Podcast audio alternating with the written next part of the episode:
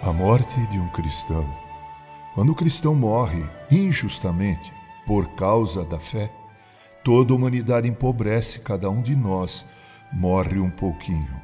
Ao longo desses 2022 anos de história do cristianismo, temos visto o cristão ser entregue à morte de forma brutal e cruel. O mundo não é apenas diferente da Igreja de Cristo. Não são sociedades apenas diferentes, como o sal é da terra e a luz é das trevas. Não, em absoluto.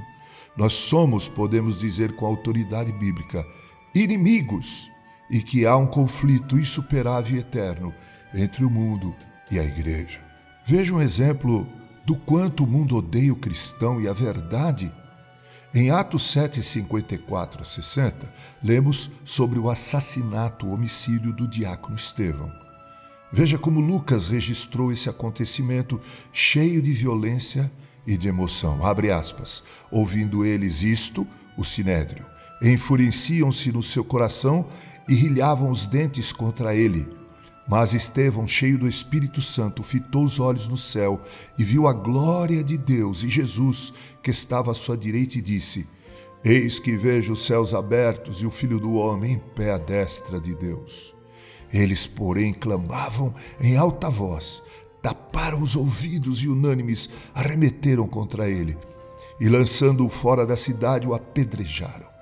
As testemunhas deixaram suas vestes aos pés de um jovem chamado Saulo e apedrejavam Estevão, que invocava e dizia: Senhor Jesus, recebe o meu espírito. Então, ajoelhando-se, clamou em alta voz: Senhor, não lhes imputes este pecado. Com estas palavras, adormeceu, fecha aspas. A mentira e a tirania não suportam a verdade. O homem cheio de orgulho odeia a humildade, com ódio contumaz e imensurável. Houve a prática do suborno para darem falso testemunho contra Estevão. Mas esse notável homem de Deus caiu em pé proferindo a verdade, porque omitir-se quando devemos agir é pecado de omissão.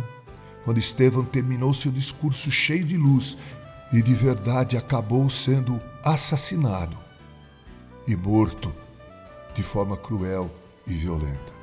A mentira não pode suportar quando a verdade ergue sua voz. A mentira rilha os dentes contra a verdade. Por isso o mundo odeia Cristo e seus discípulos. Por isso o mundo é inimigo de Cristo e de sua gloriosa morte e ressurreição e de sua gloriosa igreja. Fiquemos em pé, irmãos. A porfia é santa. Vivemos sob intenso ataque das hostes infernais. Lutemos com bravura, sem desistir, jamais. Com carinho, Reverendo Mauro Sérgio Aiello.